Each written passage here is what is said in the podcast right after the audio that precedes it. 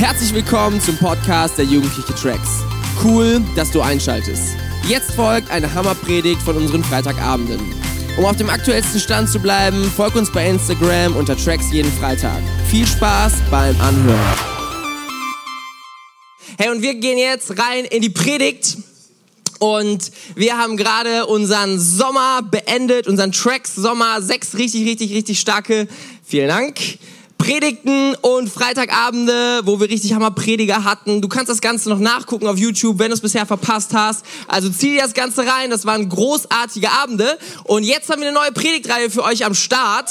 Keine Kosten und Mühen gescheut. Uns ein bisschen was Cooles ausgedacht. Und es ist wahrscheinlich vom Titel her die einfachste Predigtreihe, die äh, du jemals gehört hast. Und die bringt es wahrscheinlich so sehr auf den Punkt wie nichts anderes. Es ist der Titel aller Titel. Der Titel dieser Predigtreihe heißt ganz einfach Jesus. Punkt. Oder noch nicht mal. Äh, es geht in dieser Predigtreihe, es wird einige Wochen äh, dauern, ähm, geht es einfach um diese Person, die uns die Bibel beschreibt, die nicht einfach nur ein Mensch war, sondern Gott auf dieser Welt. Weißt du, wenn du dich manchmal gefragt hast, schon mal, hey, wie würde Gott das und das sehen? Wie würde Gott etwas Bestimmtes tun? Was würde, wie würde Gott reagieren auf bestimmte Dinge? So, diese Gedanken habe ich auch manchmal. Dann kannst du was ganz Einfaches tun. Du guckst einfach in die Bibel und du guckst, wie ist Jesus als Mensch über diese Welt gelaufen. Äh, als Mensch und Gott gleichzeitig, weil Jesus einfach das komplett verkörpert. Weil Jesus einfach zeigt, wie reagiert Gott auf Menschen, wie reagiert Gott auf äh, Probleme, wie reagiert Gott auf Situationen, durch die wir alle laufen in unserem Leben. Und das ist so stark, dass uns die Bibel so ein Abbild zeigt davon. Wie ist Gott eigentlich drauf? Und Jesus zeigt das sehr, sehr, sehr, sehr cool. Und ich glaube, da steckt so viel drin. Wir sind mitten im Jahr der Nachfolge. Falls du es noch nicht mitbekommen hast, wir haben ein Jahresthema dieses Jahr und das heißt Nachfolge. Und wir sind immer noch sehr, sehr begeistert von diesem Thema. Es geht einfach darum, Jesus nachzufolgen und ihn immer besser kennenzulernen. Es gibt in Johannes 1, Vers 39 einen interessanten Vers, wo Jesus zu ein paar ähm, neuen Jüngern sagt, die gerade anfangen wollen, ihm zu folgen, die ihm ein paar Fragen stellen, sagt er, kommt mit und dann werdet ihr sehen. Weißt du, und du kannst ähm, viel von Jesus gehört haben, du kannst viel ähm, hören, was andere Leute mit Jesus erleben, aber erst sehen, wie es wirklich ist, wirst du erst, wenn du anfängst, ihm zu folgen. Wenn du anfängst, ihm hinterherzulaufen, wenn du sagst, okay, ich werde aktiv und ich gehe jetzt die Schritte und ich, ich suche nach ihm und ich, ich gehe ihm nach, dann wirst du plötzlich feststellen, ist Jesus wirklich der Versorger? Ist Jesus wirklich so gut? Ist Jesus wirklich für mich da? Ist Jesus wirklich für mich gestorben? Hat Jesus wirklich meine Schuld vergeben? All das, weißt du, du wirst es dann anfangen zu erleben, wenn du anfängst, ihm hinterherzulaufen. Und das ist so der Kern von diesem Jahr. Und wir sind so begeistert, dass wir jetzt über Jesus sprechen werden, ganz, ganz, ganz konkret und einfach schauen, wie ist Jesus Menschen begegnet in der Bibel und wie begegnet deswegen Gott auch uns heute. Ähm, und ich wünsche mir so sehr, dass du dieses Jahr die Bibel besser kennenlernst, wünsche mir so sehr, dass du mehr lernst, wie kann ich die Bibel verstehen, wie kann ich die Bibel lesen, ähm, dass du einfach mehr da einfach durchsteigst und für dich Routinen und Gewohnheiten dir aneignest äh, und einfach checkst, ah, okay, so spricht die Bibel zu mir. Weißt du, manchmal sagen Menschen, die Bibel ist langweilig ähm, aber das glauben wir nicht und das erleben wir auch nicht, wenn wir ähm, mal uns versuchen, auf die Suche zu, äh, zu begeben und das Gold, was da drin steckt, auszugraben. Äh, du wirst extrem reich werden, wenn du das tust ähm, und du wirst so viele Schätze für dein Leben sammeln, wenn du da wirklich mal reinschaust, wenn du anfängst zu lernen, wie das Ganze funktioniert. Und ich wünsche mir so sehr, dass du es äh, besser verstehen lernst und wir haben jede Woche eine andere Geschichte von Jesus jetzt für dich mitgebracht. Und wir wollen heute auch in eine reingucken, und zwar aus dem Johannesevangelium. Und das ist die Geschichte, die direkt nach diesem Vers kommt, den ich gerade genannt habe. Also es ist Johannes 2 und das Johannesevangelium ist ganz interessant. Ähm, Johannes, der das damals geschrieben hat, hat sich Folgendes überlegt. Im Gegensatz zu den anderen Leuten, die ein Evangelium äh, geschrieben haben. Ich werde nicht über alles schreiben, ich werde nicht alles aufschreiben, was ich jemals gehört habe, sondern ich werde ganz, ganz genau schauen, was ist exemplarisch was erklärt am allerbesten, wer Jesus eigentlich ist.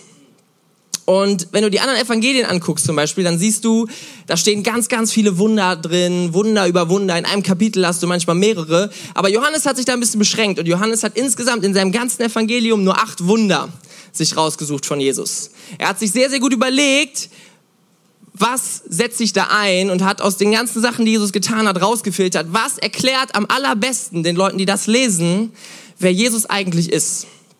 Und er entscheidet sich, ein Wunder zu nennen, was Jesus ganz, ganz am Anfang getan hat. Das erste Wunder, was Jesus aus seiner Sicht und so wie er das Ganze ähm, ja einfach verstanden hat, von dem Ganzen, wie er es miterlebt hat, was er getan hat, äh, was, was er gehört hat, das erste Wunder, was Jesus gemacht hat. Und darüber geht jetzt diese Geschichte und das ist total interessant, weil du müsstest dich jetzt mal fragen, was ist eigentlich ein richtig gutes Wunder, um so einen krassen Dienst wie Jesus zu starten. So wenn du denkst, okay, ich will einen Dienst anfangen ähm, und davon sollen in paar tausend Jahren immer noch Leute drüber reden und das soll die Welt für immer verändern und ähm, so ist die Zeit wird in vor Christus und nach Christus unterschieden werden. So, was wäre jetzt das richtige Wunder, um damit zu starten? Kannst du drüber über nachdenken, so, und dann schaust du dir an die ganze Palette. Dann könntest du denken, okay, einen Toten wieder auferstehen zu lassen, das wäre ein guter Start. So, dann weiß jeder auf jeden Fall sofort, was Sache ist. Hier ist ein krasser Typ, der hat richtig was vor und der hat richtig was drauf. Äh, du könntest über Krankenheilung reden. Äh, ein Klassiker wäre übers Wasser laufen. Auch eine ziemlich starke Geschichte. Oder mal so ein bisschen, okay, Leute, guck mal alle, ich laufe mir hier drüber, keine Fragen mehr. Ähm, so, alle hätten sofort gewusst, woran sie dran sind. Jesus entscheidet sich für etwas anderes. Weißt du, er hat noch kein einziges Wunder getan, er hat ein paar Jünger gesammelt. Die Leute checken so ein bisschen, okay, der Typ ist ein bisschen anders, im positiven Sinne. Aber sie haben noch nicht richtig gecheckt, wer ist das eigentlich, der hier gerade vor uns steht. Und dann passiert diese Geschichte, die wir sehen, das aller, allererste Wunder, das womit Jesus eigentlich einmal auf den Punkt bringen möchte, was jetzt passiert durch das, was er mitbringt für Menschen. Und die Geschichte geht so. Am übernächsten Tag war die Mutter von Jesus bei einer Hochzeitsfeier in Kana, einem Dorf in Galiläa. Auch Jesus und seine Jünger waren zu der Feier eingeladen. Während des Festes ging der Wein aus und die Mutter von Jesus machte ihn darauf aufmerksam. Sie haben keinen Wein mehr, sagte sie zu ihm. Was hat das mit mir und dir zu tun? fragte Jesus. Meine Zeit ist noch nicht gekommen. Doch seine Mutter wies die Diener an, tut, was immer er euch befiehlt. Im Haus gab es sechs steinerne Wasserbehälter, die für die vorgeschriebenen Reinigungshandlungen der Juden verwendet wurden und jeweils rund 100 Liter fasten. Viel Wasser. Jesus sprach zu den Dienern, füllt die Krüge mit Wasser. Als sie die Krüge bis zum Rand gefüllt hatten, sagte er, schöpft daraus und bringt es den Zeremonienmeister. Sie folgten der Anweisung, der Zeremonienmeister kostete von dem Wasser, das nun Wein war. Da er nicht wusste, woher, das Wein, woher der Wein kam, denn nur die Diener, die ihn geschöpft hatten, wussten es, ließ er den Bräutigam holen. Eigentlich schenkt der Gastgeber den besseren Wein zuerst aus, sagte er. Später, wenn alle betrunken sind und es ihnen nichts mehr ausmacht, holt er den weniger guten. Du dagegen hast den besten Wein bis jetzt zurückbehalten. Durch dieses Wunder in Kana in Galiläa zeigte Jesus zum ersten Mal seine Herrlichkeit und sein Jünger glaubten an ihn. Es ist eine Geschichte, wo Jesus auf einer Hochzeit ist und ich finde so aus unserer heutigen Perspektive ähm, ist eine interessante Geschichte, aber man steigt nicht, so fair, nicht sofort rein. Warum ist es jetzt eigentlich hier so spektakulär? Also okay, so Wasser zu Wein hat man auch schon öfter gehört und ja, ist auch irgendwie cool. Ähm, kann auch nicht jeder, also ich kenne jetzt keinen, der es kann. Aber so erstmal denkt man jetzt, okay, aber so krass spektakulär ist es jetzt nicht. Also er hat jetzt hier kein Leben gerettet und hat jetzt nicht sonst irgendwas Großartiges gemacht. Aber die Leute haben sich bestimmt gefreut, das war auch irgendwie gut.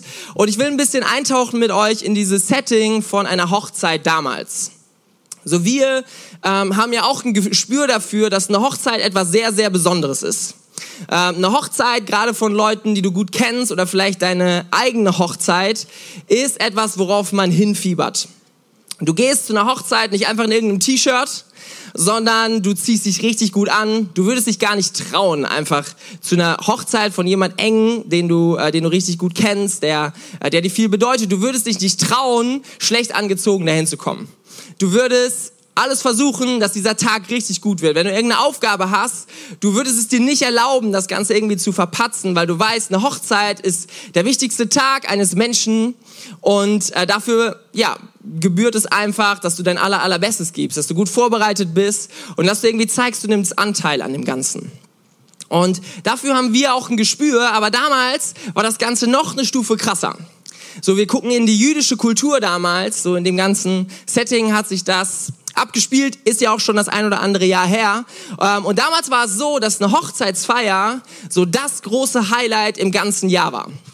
Also du hast immer, ähm, wenn du gehört hast, okay, da wird jemand heiraten, du hast dich lange drauf gefreut und das ganze Dorf war eingeladen. So teilweise sogar noch Menschen darüber hinaus. Es war jetzt egal, ob du die mochtest oder ob du die nicht mochtest. Alle waren da. Du kannst sogar sehen, Kana, ähm, ja, das ist in Galiläa, das war auch da, wo die Mutter von Jesus gelebt hat und so weiter. Ähm, aber das liegt jetzt auch nicht direkt nebenan, sondern die sind tatsächlich aus Nazareth irgendwie rübergekommen es ist interessant und sind in Kana gelandet. Also irgendwie aus dem ganzen Umkreis sind Menschen dort gelandet auf dieser Hochzeit. Und es war das große Highlight. Und eine Hochzeit war etwas, wo ähm, ja was etwas Besonderes ausgedrückt hat, und zwar wie Gastfreundschaft damals ähm, und auch teilweise heute noch in Israel und im Nahen Osten gelebt wird, in einer ganz anderen Kultur. Ähm, so wie Deutschen, wir haben dafür nicht so das Verständnis manchmal.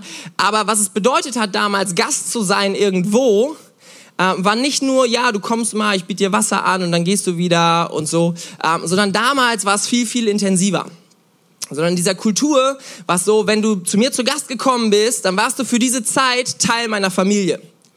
Und in dieser Zeit durftest du, wurdest du beherbergt von mir. Das ist eine, eine schöne Formulierung. In dieser Zeit spürst du, wie ist es, in meiner Familie zu sein ähm, den Schutz eines Hauses zu spüren, die Versorgung eines Hauses zu spüren. Das war damals dieses Setting, zu Gast zu sein. Und eine Hochzeit hat etwas ganz, ganz Besonderes ausgedrückt. Und zwar, der Bräutigam hatte ungefähr ein Jahr Zeit, diese Hochzeit vorzubereiten. Weißt du, das war sein Job, dafür zu sorgen, dass alles gut läuft, äh, dass alles in den richtigen Bahnen drin ist. Und dieser Bräutigam hat quasi alle, die kamen, hat ihnen gezeigt, hey, dieses Fest, was ihr hier erlebt, so fühlt sich meine Familie an. So diese Familie, die ich jetzt starte, meine Frau, die jetzt neu dazukommt. Irgendwann kriegen wir vielleicht Kinder oder damals war es auf jeden Fall. Du hast äh, Kinder gehabt, die hatten ja noch keine Verhütung und so weiter. Und ja, ähm, und so jeder, der auf diesem Fest war als Gast, sollte spüren, was es bedeutet, Teil dieser Familie zu sein. Und es war repräsentativ. Ich bin bereit, ein guter Ehemann zu sein.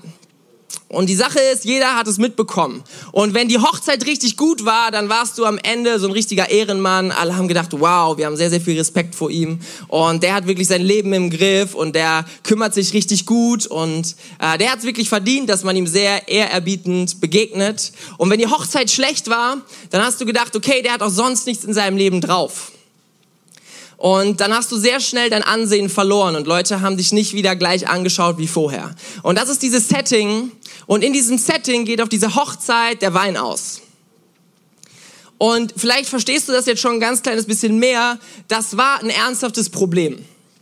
Das war nicht einfach nur, okay, wir fahren mal schnell zur Tanke und wir holen noch ein bisschen was, sondern diese Hochzeit, die ging über mehrere Tage und es war klar, wenn kein Wein mehr da ist, das Ganze wird einfach nicht mehr stattfinden. Nicht nur aus praktischen Gründen, sondern weil Menschen auch enttäuscht sind von diesem Gastgeber.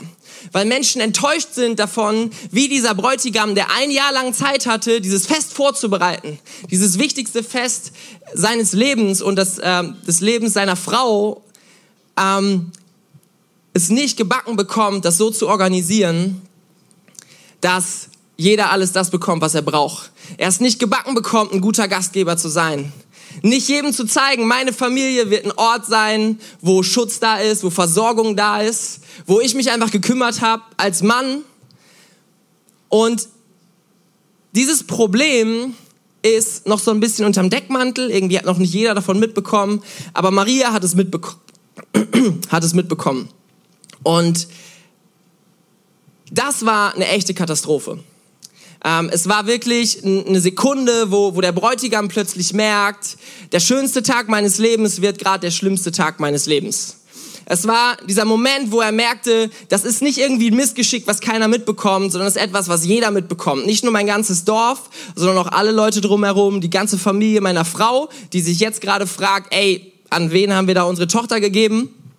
Ähm, es war absolut das Peinlichste, was dir hätte passieren können. Und dieser Bräutigam merkt das und er spürt einfach so, wie peinlich ihm das Ganze ist.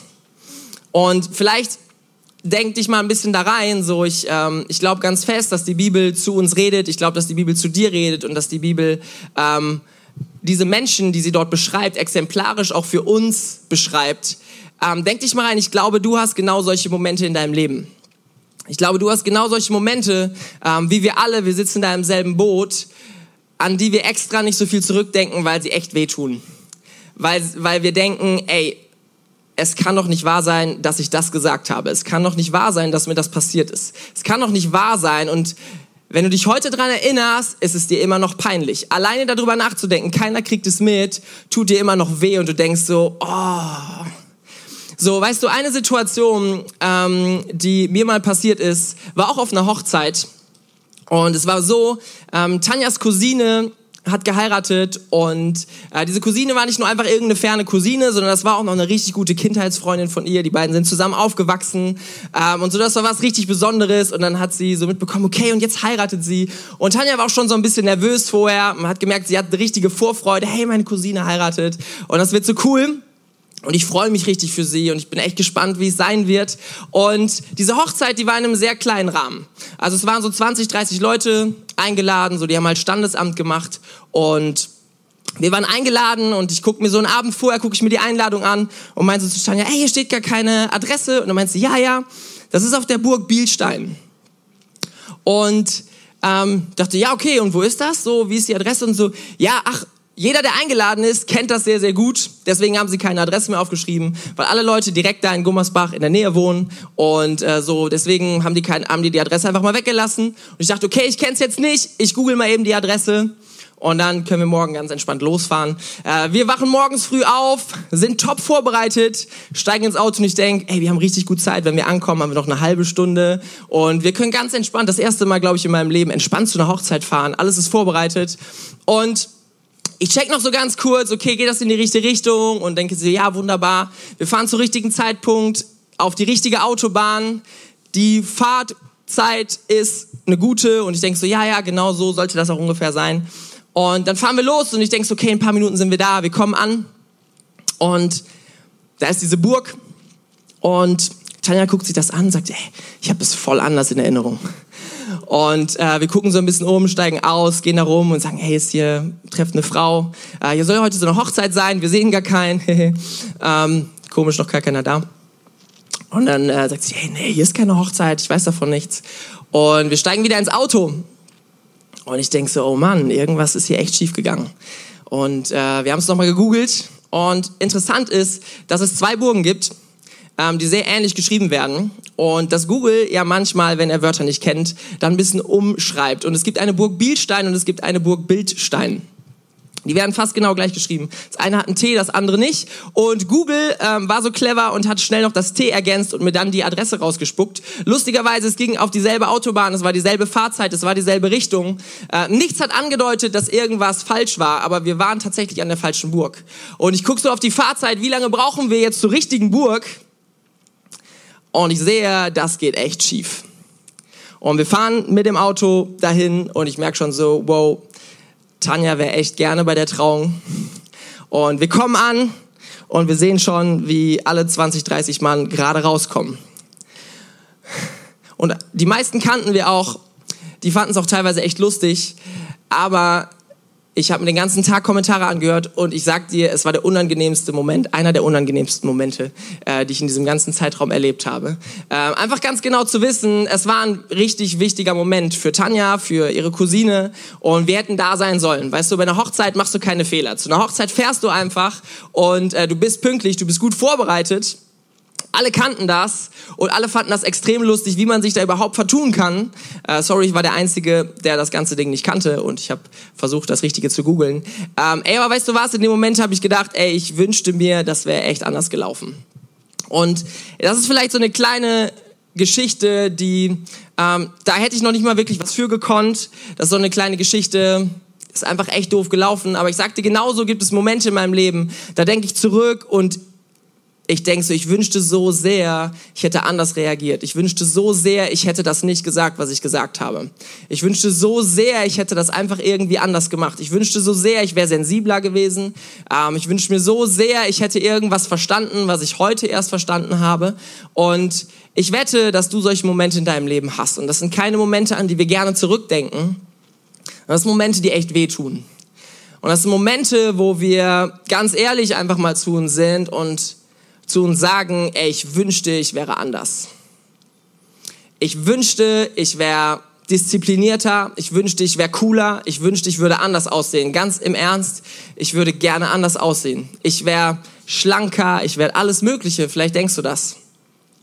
Du siehst andere und denkst, hey, so würde ich vielleicht ganz gerne aussehen. Ähm, du denkst, boah, ich wünschte, ich hätte einen cooleren Style. Ich wünschte, ich hätte mehr Geld. Ich wünschte, ich wäre nicht so laut. Ich wünschte, ich wäre witziger. Denkst du vielleicht jetzt gerade an Situationen, wo du denkst, boah, ich habe versucht mal einen Witz zu machen und keiner hat drüber gelacht, das war ein echt unangenehmer Moment. Ähm, so diese ganzen Dinge, vielleicht wünschst du dir ein besserer Christ zu sein. Und du denkst, echt, das tut wirklich weh, ich krieg's einfach nicht so auf die Kette wie so viele andere. Äh, ich wünschte mir, ich würde so viel besser beten. Ähm, oder ganz, ganz viele andere Dinge. Und ich weiß nicht, an was du da gerade denkst, aber ich weiß, dass wir alle diese Momente in unserem Leben haben. Ich weiß, dass wir alle, wenn wir zurückdenken, so diesen Schmerzpunkt in uns haben und denken, boah, ich erinnere mich da nicht gerne dran zurück. Warum? Weil das Scham ist.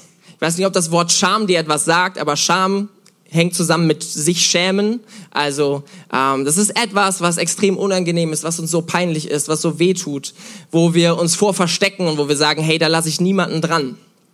Und das ist die Situation hier auf dieser Hochzeit genauso gewesen, weißt du. Ich wollte dir einfach kurz zeigen, ähm, wir stehen genau an diesem selben Punkt und wir erleben genau dasselbe wie dieser Mann auf dieser Hochzeit, nur jeder von uns in anderen Formen.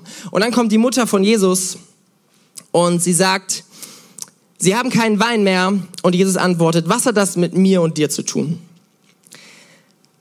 Und das klingt erstmal ein bisschen unfreundlich. Normalerweise denkst du, ey Jesus, hast du einen schlechten Tag oder was? Du bist doch hier so der Menschenhelfer und normalerweise reagierst du doch da immer voll nett und ähm, natürlich hilfst du Leuten. Es ist interessant, dass Jesus so ein bisschen zögert. Und was steckt eigentlich in diesem Satz, was hat das mit mir zu tun? Jesus fragt das seine Mutter. Und Jesus hat noch nie ein Wunder zuvor getan. Maria hatte aber irgendwie im Hinterkopf, dieser Typ ist nicht ganz normal. Maria erinnert sich zurück, dass damals so ein Engel vor ihr stand und mit ihr geredet hat und gesagt hat, hey, weißt du, du hast es zwar noch nie Geschlechtsverkehr, aber du wirst ein Kind kriegen, du bist jetzt schwanger und dieses Kind wird der Sohn des Höchsten genannt werden und er wird auf dem Thron David sitzen und all das, was da so geschrieben steht. Und sie erinnert sich, okay, das war echt nicht normal. Und dann erinnert sie sich, wie sie im Stall war und ähm, Jesus zur Welt kam und plötzlich kamen Könige an und plötzlich haben Engel mit Hirten geredet und all das. Und so viele Leute haben ihnen irgendwelche Prophetien gegeben und sie weiß, hey, dieser, dieses Kind und jetzt dieser Mann, der ist ein bisschen anders. In diesem Mann steckt mehr. Und er ist nicht einfach nur mein Sohn. Und sie erinnert sich daran und sie weiß, hey, in ihm steckt mehr. Und er kitzelt etwas heraus. Er ist sehr, sehr provokant und er fragt, hey, was habe ich damit zu tun? Bin ich nicht ein Gast wie jeder andere hier auf dieser Hochzeit? Bin ich nicht einfach ein ganz Normalo, der hier sitzt, wie jeder andere auch und nichts damit zu tun hat? Kenne ich diesen Typen schon lange? Ist es meine Verantwortung, jetzt was zu tun. Und er fordert seine Mutter raus, eine Antwort darauf zu finden. Und seine Mutter weiß, wer er ist. Und deswegen sagt sie, ja, du bist nicht einfach irgendein Gast hier. Und ich glaube, dass Jesus nicht unfreundlich sein wollte. Ich glaube, dass Jesus sie herausfordern wollte, mal auszusprechen, okay, glaubst du wirklich, dass mir das nicht egal ist? Glaubst du wirklich, dass ich nicht zuschauen werde bei solchen Situationen? Weißt du, diese Frage, die ist rein rhetorisch. Ist es, kann es mir nicht egal sein, wenn derjenige gerade leidet?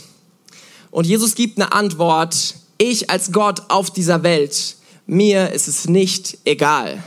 Und er kitzelt das aus seiner Mutter heraus und seine Mutter versteht das zwischen den Zeilen und sie sagt ganz bewusst, ja, du bist nicht einfach nur irgendein Gast, sondern du bist gekommen, um hier etwas zu ändern. Und sie weiß ganz genau, wie Gott mit solchen Situationen umgeht. Sie weiß ganz genau, wie Gott mit Scham umgeht. Sie weiß ganz genau, wie Gott mit Schuld umgeht, mit Unzulänglichkeit, wo wir nicht genug sind, wo wir nicht genug aufs Spielfeld bringen, wo wir Fehler machen, wo wir nachher runtergehen und denken, ey,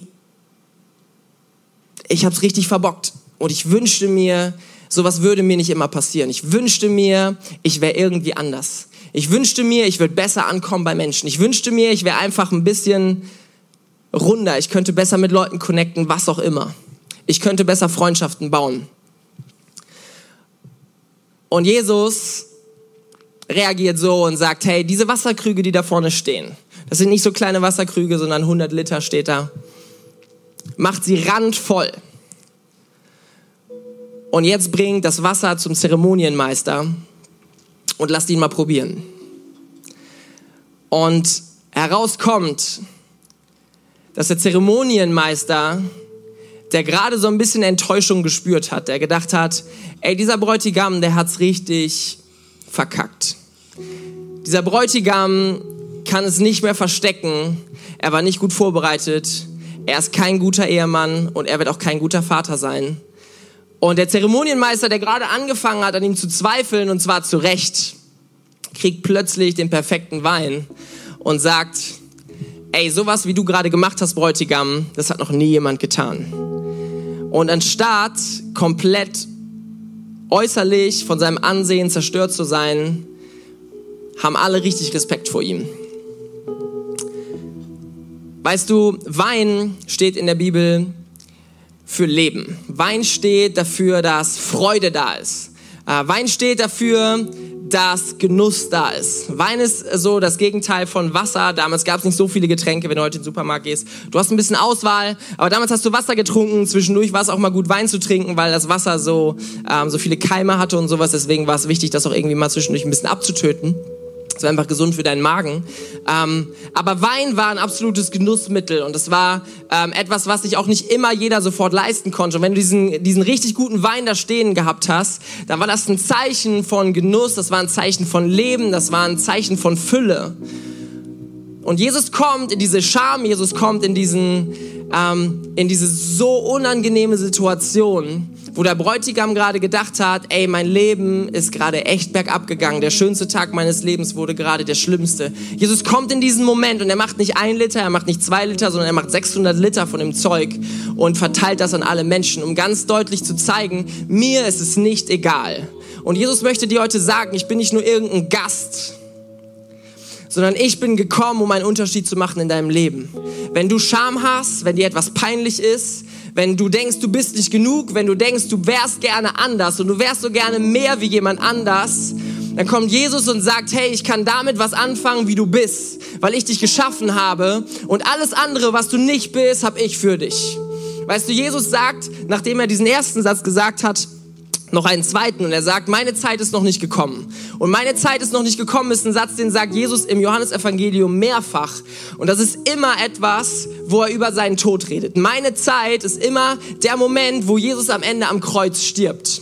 Und er bringt diesen Satz da rein, der bedeutet, der, der uns daran erinnert, Jesus stirbt am Ende am Kreuz, nämlich seine Zeit in der Zeit, wo Jesus alles regeln wird wo Jesus ganz klar zeigt, wie viel wir ihm wert sind. Und wie sehr Jesus sagt, ich bestätige dich genau so, wie du bist. Und ich sterbe für dich genau so, wie du bist. Mit allem drum und dran, mit Haut und Haaren. Und du bist für mich genug, obwohl du es vielleicht denkst, du hast es nicht verdient. Und Jesus sagt, für mich bist du gut. Und das ist das allererste Wunder, was Jesus vollbringt. Er begegnet diesem Menschen, der gerade so einen Zerbruch hat, der merkt, ey, ich bin es nicht wert und ich bin nicht genug. Und er sagt, hey, ich habe Heilung für dich und ich habe Leben für dich und ich habe Freude für dich. Und ich möchte dir das gerne heute genauso sagen. Jesus war nicht nur damals für diesen Menschen genauso da, sondern Jesus ist heute für dich da. Und da, wo du gerade über dich denkst, hey, ich bin nicht genug, ich wäre gerne anders, will Jesus dir begegnen und dir heute sagen, du bist genau so, wie, du, wie ich mich dir vorgestellt habe. Und ich habe so viel Gutes für dich, aber Jesus will dir heute Bestätigung geben, will dir sagen, hey, ähm, weißt du, ich fange nicht mit irgendwelchen krassen, heftigen Wundern an, sondern ich spreche zu deiner Identität. Ich spreche dazu, wer du bist. Und ich möchte dir sagen, dass ich dich liebe und dass du mir alles wert bist. Egal, ob du Miss Germany, was weiß ich was bist, sondern du bist genau richtig für mich und ich liebe dich, ohne es mir schön zu reden. Jesus möchte dir heute sagen, du bist genug für mich. Und das sagt er in dieser Geschichte, das sagt er eben mit diesem allerersten Wunder ganz am Anfang von allem. Und ich möchte dich jetzt einfach einladen mit in eine Gebetszeit. Möchte gerne für dich beten und so der Schlüssel daran ist, dass du einfach mal dein Herz aufmachst. Äh, vielleicht machst du deine Augen zu, vielleicht streckst du so deine Hände Gott entgegen, ähm, einfach um zu zeigen, hey, ich habe ein offenes Herz. Jesus, ich möchte, dass du zu mir sprichst. Ich möchte, dass ja nicht irgendwer anders bestimmt, wer ich bin und wie viel wert ich bin, sondern ich möchte, möchte deine Meinung hören über mein Leben. Und ich möchte mein Herz aufmachen, dass du reinsprechen kannst. Ich möchte dich jetzt einladen und bete, dass Jesus dir begegnet. Jesus, wir kommen vor dich mit allem, was wir ja, mit uns rumtragen, mit allem, was wir in unserem Leben so gerne schon, ja, was wir so gerne anders gemacht hätten, wo wir zurückdenken und denken, ey, warum bin ich eigentlich so? Warum kann ich nicht anders sein? Warum ist es genauso, wie es jetzt ist? Jesus, und ich bete, dass du jetzt in diese Situation reinkommst und dass du Menschen begegnest und ihnen zeigst, ich bin für dich gestorben und du bist mir alles wert. Und ich habe dich immer schon geliebt bevor du auch nur irgendwas richtig oder falsch gemacht hast. Und es hat sich nie geändert. Jesus, das ist deine Liebe, das ist deine Liebe, die uns eine Identität gibt, die jede Situation durchhält. Eine Identität, eine Stabilität, eine Festigkeit, so dieses, dieses Fundament, diesen Felsen, der du für uns bist, auf dem wir in jedem Sturm stehen können. Gott, und ich bete, dass du jetzt gerade in Leben reinsprichst. Ich bete, dass deine Gegenwart ähm, ja, einfach jetzt Heilung bringt, dass deine Gegenwart, dass sie ähm, Menschen einfach diese Liebe transportiert, die du für sie hast. Heiliger Geist, ich bete, dass du, dass du Wunden heilst. Ich bete, dass da, wo Menschen Lasten mit sich rumtragen, wo sie so oft zu sich sagen, hey, ich bin nicht genug. Habt ihr mich mal angeschaut? Ich bete, dass, dass all das jetzt abfällt Warum? Weil nicht irgendwelche Menschen irgendwas gesagt haben, sondern weil ein Gott was gesagt hat, weil ein Gott demonstriert hat, dass wir ihm nicht egal sind. Und dass du jeden einzelnen von uns gemeint hast.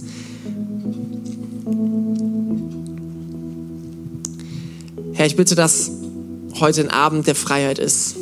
Ein Abend, wo wir Dinge loslassen können und wo, wo deine Liebe sich breit macht in unserem Herzen. Wir wollen dir begegnen und du bedeutest alles für uns. Wir wollen dich erheben, weil du so groß bist, weil du so gut bist.